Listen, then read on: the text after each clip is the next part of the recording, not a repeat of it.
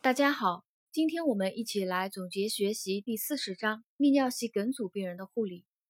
第一节概述主要讲了泌尿系梗阻相关的一些基础知识啊，我们一起来学习一下。自肾至尿道口任何部位出现梗阻，都将影响尿液的排出，最终导致肾积水、肾功能损害。如果是双侧尿路梗阻的话呢，还会导致肾衰竭。泌尿系梗阻引起的一个基本病理改变啊，是梗阻以上的尿路扩张啊。泌尿系梗阻引起的一个基本病理改变呢，是梗阻以上的尿路扩张啊。我们这个在就是梗阻尿泌尿系梗阻病人的那个 B 超报告上啊，经常有看到这样的描述啊，梗阻段以上的尿路扩张。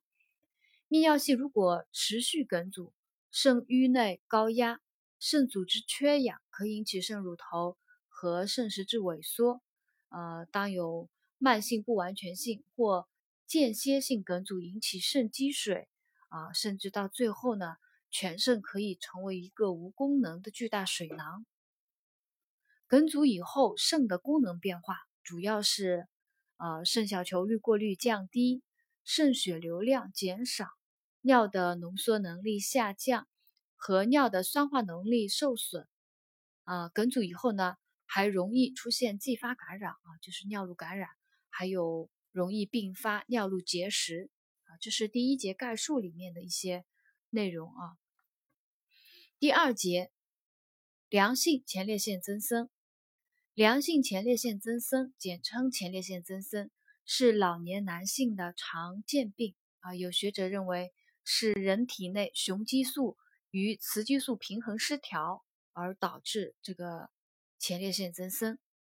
前列腺增生它引起的一个临床表现呢，主要是由于尿道前列腺部受到增生的前列腺的压迫而引起尿路梗阻所产生的。早期就是梗阻逐渐形成的时候呢，膀胱泌尿肌可以代偿性的变厚啊增生来克服。日渐增加的尿道阻力啊，就是说一开始啊前列腺增生啊，尿道有一定的阻力呢，膀胱泌尿肌代偿性的变厚增生来对抗啊这个尿道阻力，这时候呢可以没有症状，症状的出现主要取取决于梗阻的程度，还有病变发展的速度，以及是否合并感染和结石，而不在于前列腺就是本身的一个增生的程度。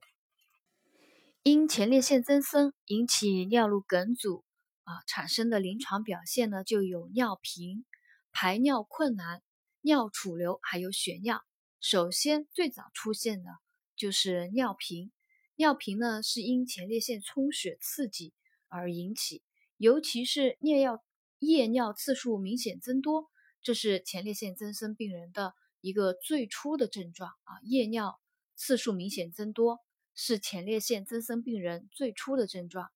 如果有并发感染或结石的话呢，除了尿频，病人还会有尿急、尿痛等膀胱刺激症状。少数病人到了晚期会出现肾积水和肾功能不全的表现。排尿困难呢？啊，这个就不难理解了。增生的前列腺压迫了尿道，呃，出现一个进行性的排尿困难，是前列腺增生最重要的一个症状。啊，进行性的排尿困难呢，是前列腺增生最重要的一个症状。我们之前讲的尿频、夜尿次数增多呢，是一个啊早期的一个症状。啊，排尿困难、进行性啊进行性排尿困难呢，是前列腺增生最重要的一个症状。还有尿储留啊，尿储留就是梗阻严重者呢，膀胱残余尿增多，长期。啊，以往呢导致膀胱收缩无力而发生尿储留，并可出现充溢性的尿失禁。啊，在前列腺增生的任何阶段，患者呢可因受凉啊、劳累、饮酒等使前列腺呢突然充血、充血水肿而发生一个急性尿储留啊。呃，这里讲到了一个充溢性尿失禁，尿储留以后充溢性尿失禁啊，我们再来复习一下。虽然前面有讲过啊，我们在这里再复习一下。充溢性尿失禁呢，又称假性尿失禁，它是指膀胱功能完全失去代偿，膀胱过度充盈，压力增高而引起的一个尿液不断溢出啊，就叫充溢性尿失禁，就鉴于各种原因引起的慢性尿储留。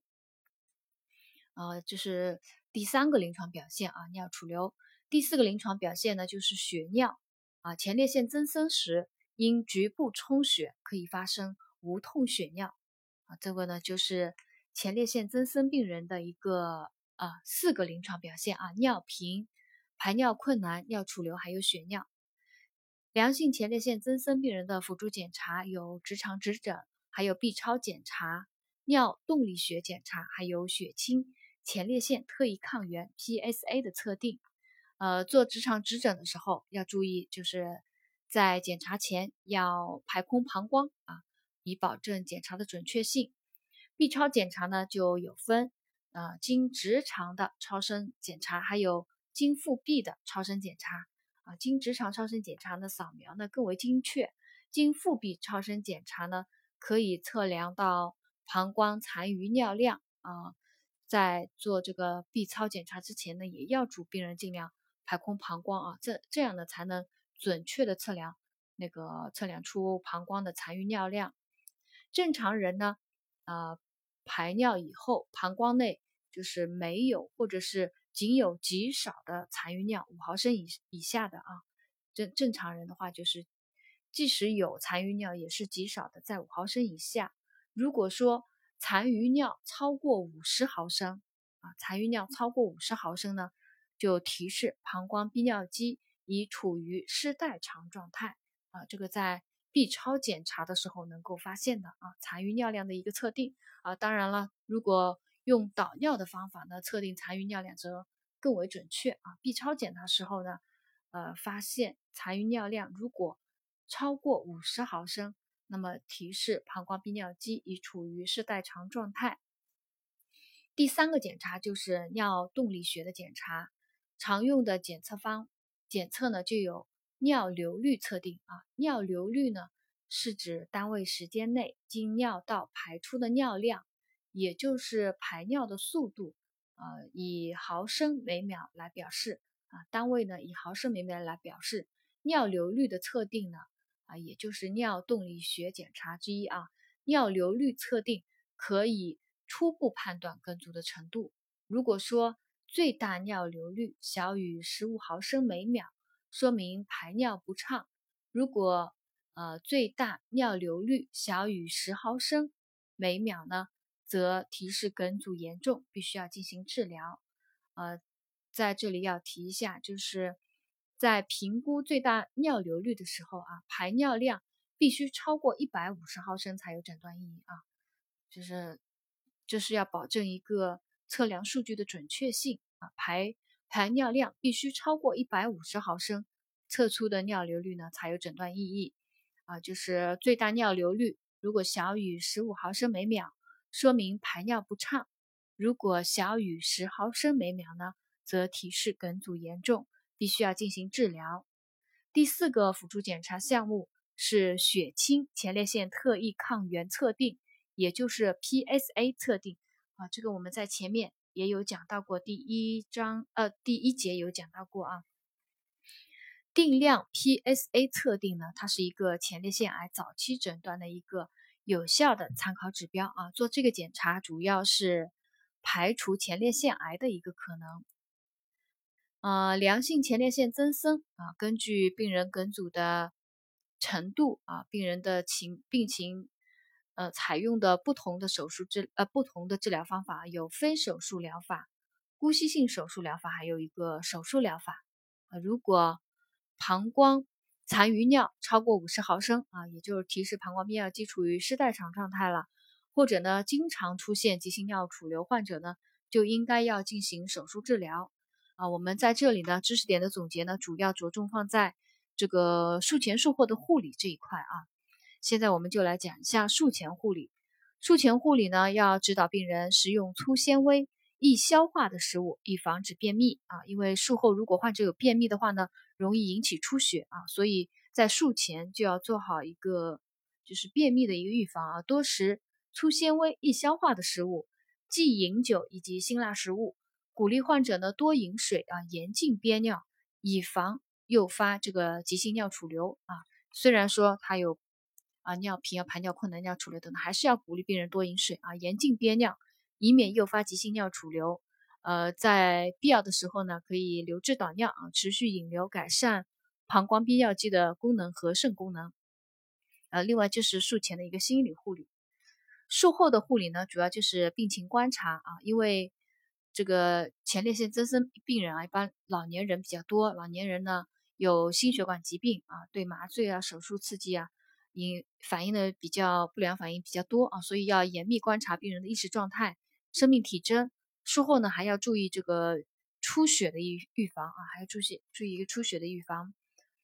饮食上呢，啊，就常规的，术后六小时如果没有恶心呕吐呢，可进流质呃饮食啊，流质的饮食，鼓励患者多饮水啊。一一到两天以后没有腹胀了，就恢复正常的饮食啊，这个饮食也没什么好说的。术后呢，一个重点的护理内容就是膀胱冲洗的一个护理。术后常规用生理盐水持续进行膀胱冲洗呢，要三到五天。在进行膀胱冲洗的时候，要注意以下几点：一个，冲洗的速度呢，可根据尿色来定。如果尿色呃深，那么就是冲洗速度可以快一点啊；尿色浅的话呢，冲洗速度就慢一些。如果呃冲洗冲洗液啊，看见有颜色由浅变深啊，那个尿色深红啊，可能就是说明有活动性的出血啊，要及时报告医生啊。就是在膀胱冲洗的时候要注意观察。第二个呢，就是要确保冲洗导管的通畅，如果引流不畅，应该及时施行高压冲洗，抽吸血块啊，保证这个冲洗导管的通畅，以免梗阻呢，呃，导管不畅的造成。膀胱充盈、膀胱痉挛而加重出血。第三个呢，就是要准确记录冲洗量和排出量啊，尿量呢等于排出量减去冲洗量啊，这不好不难理解，要准确记录这个冲洗量和排出量。这是膀胱冲洗的一个内容啊，护理护理要点。呃，还有一个护理要点就是膀胱痉挛的护理啊，如果病人憋尿肌不稳定，导尿管刺激、血块堵塞啊。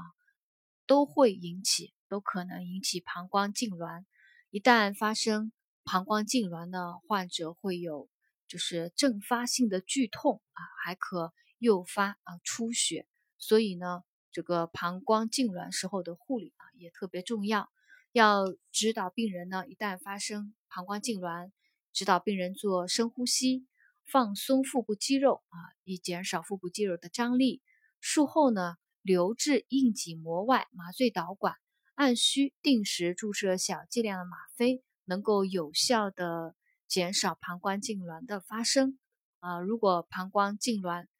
呃严重啊，患者疼痛严重，那么可以遵医嘱给予一个解痉药物。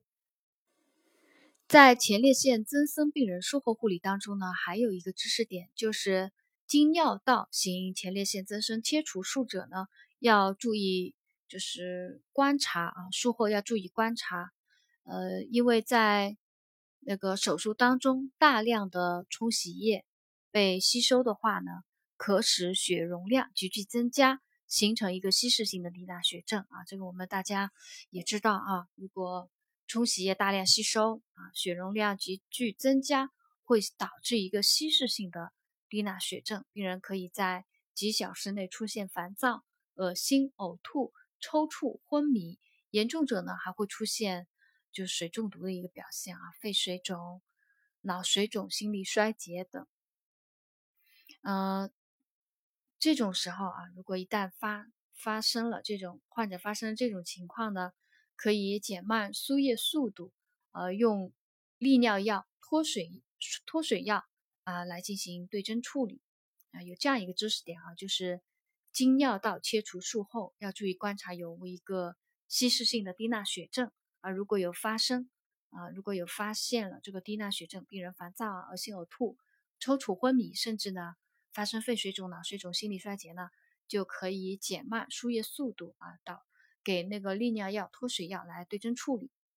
术后并发症的预防和护理啊，这个增生前列腺增生手术术后并发症的预防和护理。第一个就是要避免腹压增高以及便秘，还要禁止灌肠或者肛管排气，以免造成前列腺窝的出血。啊，术后第一个并发症啊，前列腺窝出血的一个预防啊，就是要避免腹压增高啊，避免便秘，禁止灌肠和肛管排气。